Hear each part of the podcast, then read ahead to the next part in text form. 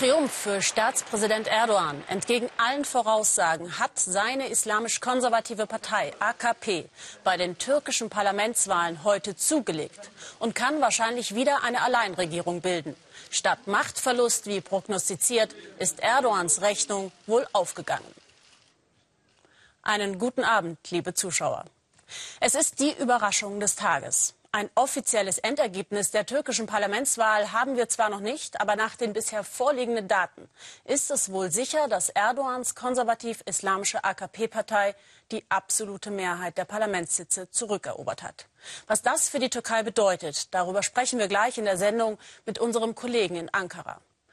Präsident Erdogan wollte und will mehr Macht. Und es sieht so aus, um jeden Preis der fast schon besessene Kampf des Präsidenten, die Türkei weiter nach seinen Vorstellungen zu verändern, ist besonders gefährlich für seine Gegner, auch die, die sich friedlich und demokratisch verhalten.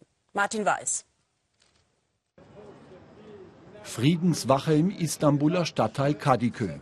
Manchmal sind es ein paar hundert, mal nur ein Dutzend. Immer mit dabei Aysel Sar. Sie hat den Bombenanschlag vor drei Wochen in Ankara überlebt. Die Friedenswache hier gibt es täglich, seit Erdogan im Juli seine Soldaten wieder in den Kampf gegen die verbotene kurdische Arbeiterpartei PKK geschickt hat. Wir wissen, dass dieser Krieg nicht nur Kämpfer und Soldaten bedroht, sondern alle. Schüler, Hausfrauen, die arbeitende Bevölkerung. Krieg ist eine Bedrohung für alle, deshalb kommen wir hier zusammen. Sie diskutieren über Erdogan und wie er seine Macht ausbauen will, wie die Regierung den Kampf gegen die Kurden wieder anfachte und wie rigoros sie gegen Oppositionelle vorgeht. Tausende Polizeibeamte, Richter, Lehrer und Journalisten, die nicht regierungskonform waren, wurden entlassen oder versetzt. Eisel schreibt für T24 ein noch offenes Internetportal, bei dem einige entlassene Journalisten untergekommen sind. Mittlerweile sind über 5000 politische Webseiten in der Türkei gesperrt. Die Bilder vom Anschlag am 10. Oktober in Ankara haben sich tief bei ihr eingebrannt. Tausende wollten für Frieden demonstrieren, als zwei Bomben über 100 Menschen in den Tod rissen. Aysel Sar war unweit der ersten Bombe und hat mit Glück überlebt. Ich wollte zum Explosionsort zurück, habe aber Wasserwerfer und Tränengas der Polizei gesehen. Es waren Schüsse zu hören. Als ich die Schüsse hörte und die Wasserwerfer sah, dachte ich nur, sie wollen uns alle töten. Es war die Polizei. Erst später ist mir klar geworden, sie haben nur in die Luft geschossen. Wie viele Oppositionelle glaubt auch sie an eine Mitschuld der Regierung.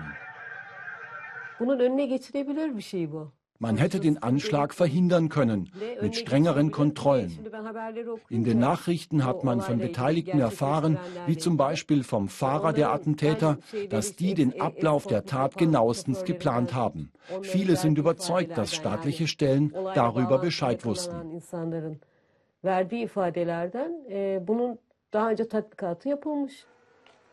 Dass der Staat die Gewalt schürt, damit sich Erdogan als starker Mann präsentieren kann, glaubt auch Leila Imred aus Cizre. Die Stadt ist Kurdenhochburg. Als Erdogan im Sommer den Kampf gegen die Kurden wieder aufnehmen ließ, lieferten sich türkisches Militär und PKK hier richtige Häuserkämpfe. Neun Tage Ausgangssperre für die Bevölkerung.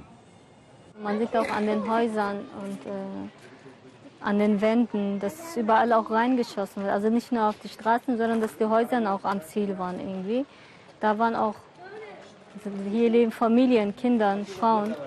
Äh, und nach den neun Tagen habe ich dann auch gesehen, dass die Barrikaden hier gemacht worden sind.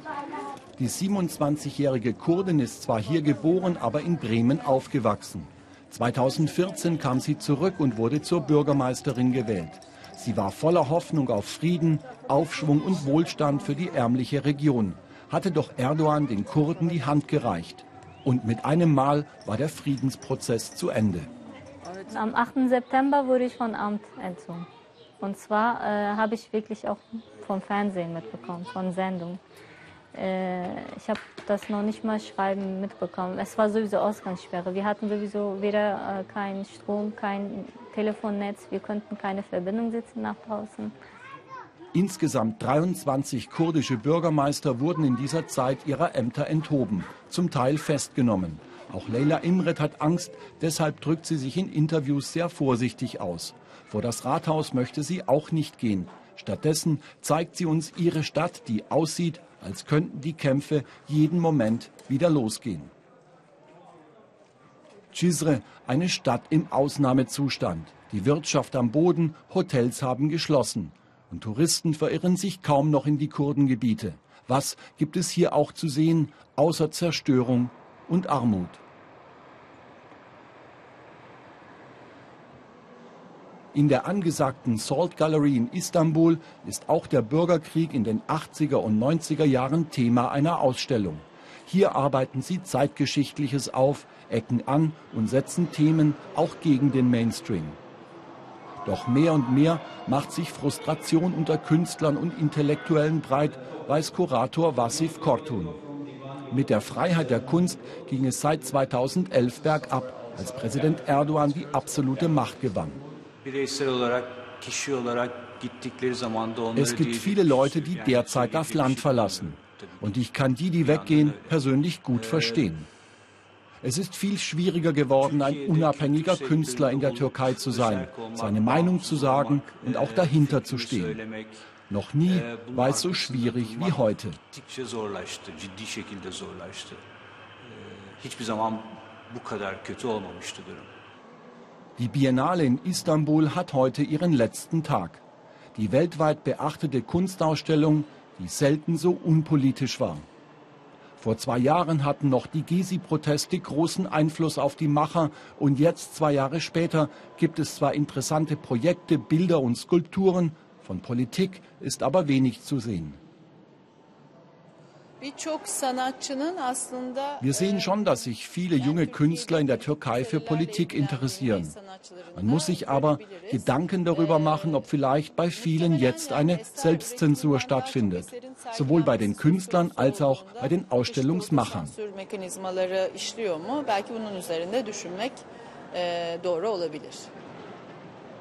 Die Frustration über den Kurs der Regierung ist groß. Erdogan mischt sich in alles ein. Sein Streben nach der absoluten Macht hat die Gesellschaft tief gespalten. Es gibt nur ein Für oder ein Gegen Erdogan. Keine gute Prognose für die Zukunft. Und zugeschaltet aus Ankara ist jetzt mein Kollege Michael Schramm. Michael, die aktuellen Zahlen sagen eine absolute Mehrheit für Erdogan aus. Ist das jetzt in der Türkei eine Überraschung? Das kann man eindeutig bejahen. Die Wahlforschung hatte vorher durchgängig gesagt, es gibt keine absolute Mehrheit für die AKP. Und nun scheint diese doch relativ gesichert zu sein. Also eine echte Überraschung. Was bedeutet dieser Wahlausgang für die Zukunft der Türkei und vor allem für die Opposition, die Intellektuellen und die Gegner Erdogans, die schon vor dieser Wahl unter seiner Politik gelitten haben? Es ist davon auszugehen, dass dieses Wahlergebnis eine Bestärkung des Kurses von Erdogan ist, speziell vom Präsidenten Erdogan.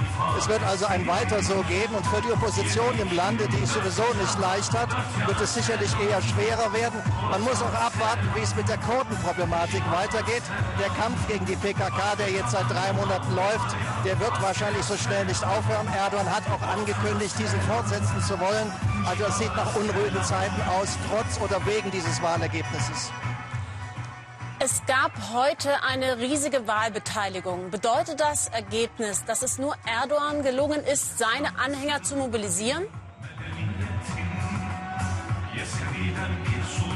Also hohe Wahlbeteiligungen sind in der Türkei Tradition, haben Tradition. Man hatte bei der letzten Wahl auch 88 Prozent. In den 90er Jahren gab es deutlich über 90 Prozent. Aber ganz sicher, Erdogan hat es geschafft, oder natürlich der Ministerpräsident Davutoglu, seine Klientel an die Wahlordnung zu bringen. Im Wahlkampf Erdogans machte er Stimmung gegen Kurden und Flüchtlinge. Wird diese Politik jetzt weitergeführt werden? Also er hat gegen Kurden Politik gemacht, gegen Flüchtlinge sicherlich weniger, aber ganz klar, es ist ein großes Mandat, das die Regierung, AKP-Regierung heute bekommen hat und man muss davon ausgehen, dass diese Politik strikt weitergeführt wird. Für die Wirtschaft mag das ganz gut sein, die Wirtschaft liebt klare Verhältnisse, aber für die Opposition im Lande sind das keine guten Aussichten. Vielen Dank nach Ankara.